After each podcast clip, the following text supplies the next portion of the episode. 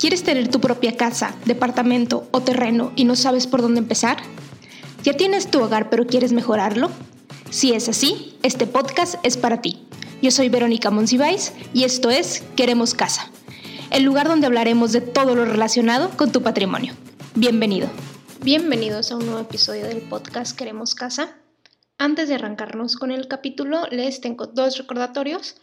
Primero, es que este 29 de mayo tenemos taller, ¿sí? Eh, es el taller de mayo, ya casi es.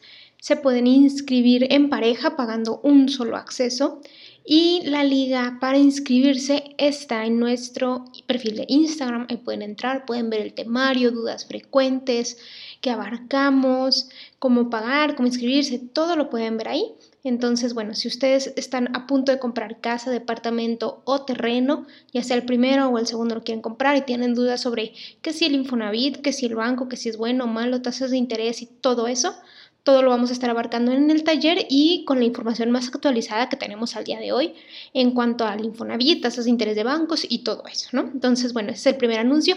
Y el segundo es que recuerden que tenemos newsletter igual en nuestro perfil de Instagram, en la liga, se pueden inscribir y ahí cada semana les comparto las noticias que van surgiendo sobre créditos hipotecarios, compra de casas y todo eso en el país. Entonces, bueno, igual en la liga pueden suscribirse. Y habiendo dicho esto, pues nos arrancamos con el capítulo. Y bien, en este capítulo les voy a platicar un poco de libros relacionados con compra de casa. No son solo libros de finanzas personales, sino libros que están que traen también contenidos sobre temas mentales o emocionales en cuanto a la casa, la felicidad, al orden, son varias cosas, no son dos, cuatro, seis libros de los que les voy a platicar el día de hoy. Y bueno, si ustedes no son mucho como de leer, también hay versiones de audiolibros en ellos o buscar algún resumen que puedan encontrar donde les hablen de cada uno. Yo los voy a mencionar eh, como que rápidamente de qué trata cada uno y solo de uno de ellos voy a hacer un capítulo en especial. Ahorita les quiero mencionar los seis por si les gusta leer o se quieren adentrar en esto, creo que este les puede, les puede ayudar. Voy a empezar por los más obvios, que son los de finanzas personales y que están relacionados con, obviamente, el cómo poder ahorrar para comprar casa. El primero de ellos, que para mí es el más básico y es uno de los más conocidos, es el de Pequeño Cerdo Capitalista, escrito por Sofía Macías. Y aquí pueden encontrar todo lo relacionado con las cosas básicas de finanzas presupuestos, cómo manejar finanzas, eh, inversiones, ahorro, fondo de emergencias, todo eso lo pueden encontrar en este libro. Tiene una segunda parte, bueno, sí, sí es como una segunda parte, un segundo libro de, de ella, que es El Dorado, que habla de las inversiones y que también les puede servir. Pero antes de leer ese, obviamente hay que leer este de Pequeño Cerdo Capitalista, que es como un must, es súper conocido.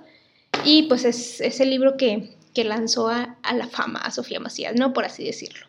Y pues es muy común, muy conocido. Entonces, bueno, ese sería el primero. El segundo que les recomendaría yo sería Padre Rico, Padre Pobre, que sí les habla em, de las finanzas, pero como más como una narración sobre un padre rico y un padre pobre, ¿no? Como el mismo nombre lo indica. Entonces van aprendiendo a través de la narrativa y me gusta mucho porque sí ya les habla como de un poquito de ah, conceptos un poquitito más complejos que los de pequeño cerdo capitalista, pero muy sencillos de entender, desde ah, ingresos, gastos, activos, pasivos, cómo se comporta esto, de cómo los ricos mueven su dinero, ¿no? Y todo esto. Entonces este me gusta porque creo que tiene cosas aplicables. Algunas cosas a lo mejor no están tan alineadas a nuestra realidad o no contempla todo, pero eh, yo creo que sí es un libro que les recomiendo leer como segunda opción, el de Padre Rico, Padre Pobre, y pues si tienen hijos, creo que también es un libro que les puede ayudar para ir viendo cómo, mm, sí, cómo educar a sus hijos en cuanto a temas de finanzas, aunque ese no es el fin, pero sí creo que te puede ir ayudando sobre a qué cosas ir como que sembrando, ¿no? Y bien, pues el tercer libro es Piense y hágase rico de Napoleón Hill. Este libro eh, sí te habla de temas de finanzas y todo, pero en lo que más trabaja es en el tema de la mentalidad, que también es necesario al momento de hablar del dinero, ¿no? O sea, la mentalidad que tienes con respecto al dinero, tema de perseverancia, temas de, de, cómo hacer toma de decisiones en temas de finanzas, o sea, trabaja más como que la mente. Y eso como que me gusta, ¿no? O sea, a, veces cuando escuchamos como que el término riqueza o hacerse rico es como que hay, es un libro, no sé, que no, que te dice puras cosas como muy falsas o algo. Eh, creo que de los tres libros es el que menos me encanta, pero sí, sí tiene ciertos aprendizajes con respecto al tema mental, ¿no? Entonces, bueno, este, este libro es, también es muy, muy conocido, Piensa y llega a ser rico, y les digo, tiene como que más contenido respecto a la mentalidad.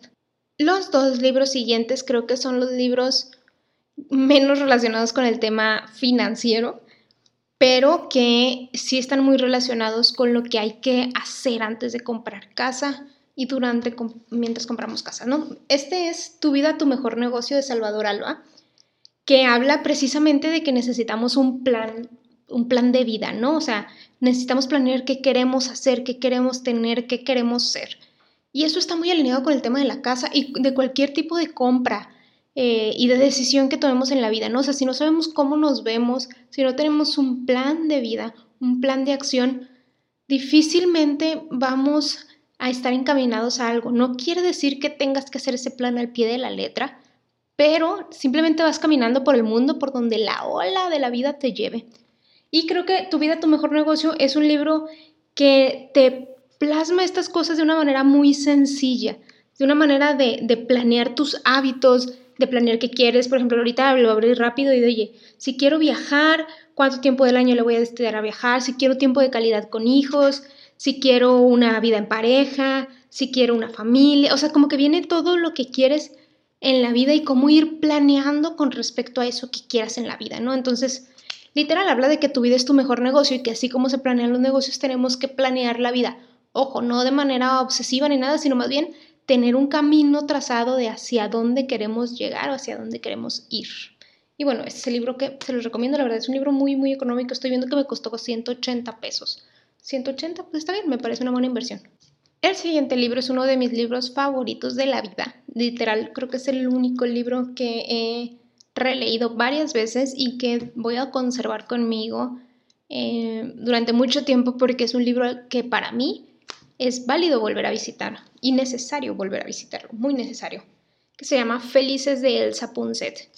Eh, Felices te habla de cómo se vive la felicidad en las distintas culturas, en distintos países, en los tiempos, en los filósofos, o sea, todo, como que te explica la, la felicidad desde un montón de puntos de vista diferentes. No es el típico libro de sé feliz, tú puedes, todo en esta vida es lograble. No, no es ese libro.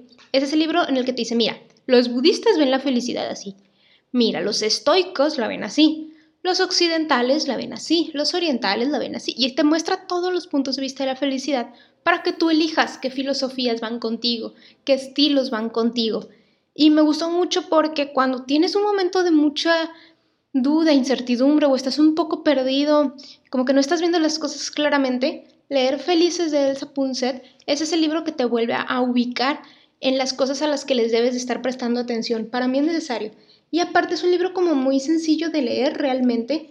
Viene em, como muy bien dividido de que, bueno, si todos fuéramos hermanos, esta es una manera de ver la felicidad. Y si todos fuéramos estoicos, esta es una manera de ver la felicidad. O sea, como que muy breve, muy conciso, con historias de felicidad ah, eh, contadas por personas de diferentes partes del mundo. Entonces, bueno, este es un libro que yo les recomiendo y porque está relacionado con el tema de la compra de la casa porque a veces creemos que comprar una casa nos va a dar la felicidad. No, o sea, cuando yo tenga la casa voy a ser feliz, o cuando yo la termine de pagar voy a ser feliz, o cuando yo me case voy a ser feliz, o cuando encuentre a alguien voy a ser feliz. Y, y este libro te muestra cómo la gente vive la felicidad de distintas maneras, en distintos tiempos, en distintas situaciones, y que no precisamente necesitas o terminar de pagar la casa para ser feliz o tener la casa de 8 hectáreas para ser feliz. Entonces este libro para mí es como un recordatorio constante de valorar lo que tenemos explicado de diferentes maneras. Entonces, bueno, esa es mi recomendación. Y el último libro, creo que es de los libros más conocidos en el tema de, de orden, de casa, y es La magia del orden, de Marie Kondo, ¿no? Del cual hasta hay una serie en Netflix, es muy conocido. El libro me gusta muchísimo porque va más allá de lo que se ha, de lo que se ha hecho popular o conocido, ¿no? Que es como doblar la ropa y cosas así, ¿no? O sea, todo lo relacionado con maricondo, ordenar la ropa y minimalismo. Creo que va más allá de eso, va muy relacionado a qué necesitamos realmente para vivir, qué necesitamos realmente para ser felices, qué necesitamos realmente para tener paz, qué necesitamos realmente para voltear a ver el lugar en el que vivimos y estar tranquilos con lo que tenemos. Entonces, bueno, este libro se los recomiendo un montón, es muy conocido, La magia del orden. Voy a hacer un capítulo especial de él un poquito más adelante porque sí, para mí sí es un libro como muy, muy importante en, en, este tema. Y bueno, lo pueden ver o pueden ver la serie de Netflix, pero ah, la serie de Netflix es más como un reality de, del libro, ¿no? Este para mí, o sea, el libro para mí sí tiene la esencia y, y te logro explicar todos, o sea, cómo ordenar muchas cosas, pero sobre todo entender del por qué es necesario ordenar, porque, por qué quieres ordenar, qué vas a obtener, qué hay que valorar en el orden y todo. Entonces, bueno, este es un libro que también les recomiendo mucho. Y pues estos son los seis libros que les recomiendo. Si hay algún otro libro que ustedes digan, oye, pero este léelo, te lo recomiendo, o podrías hablar un poco de este, más de este libro, algo así, por favor háganmelo saber. Ya saben que estoy en la cuenta de Instagram como arroba queremos casa y ahí contesto todos sus mensajes, absolutamente todos los contesto yo. Entonces, bueno, si tienen ahí alguna duda, recomendación o sugerencia, platicamos por allá y pues bueno, este sería el capítulo de hoy. Nos vemos la siguiente semana.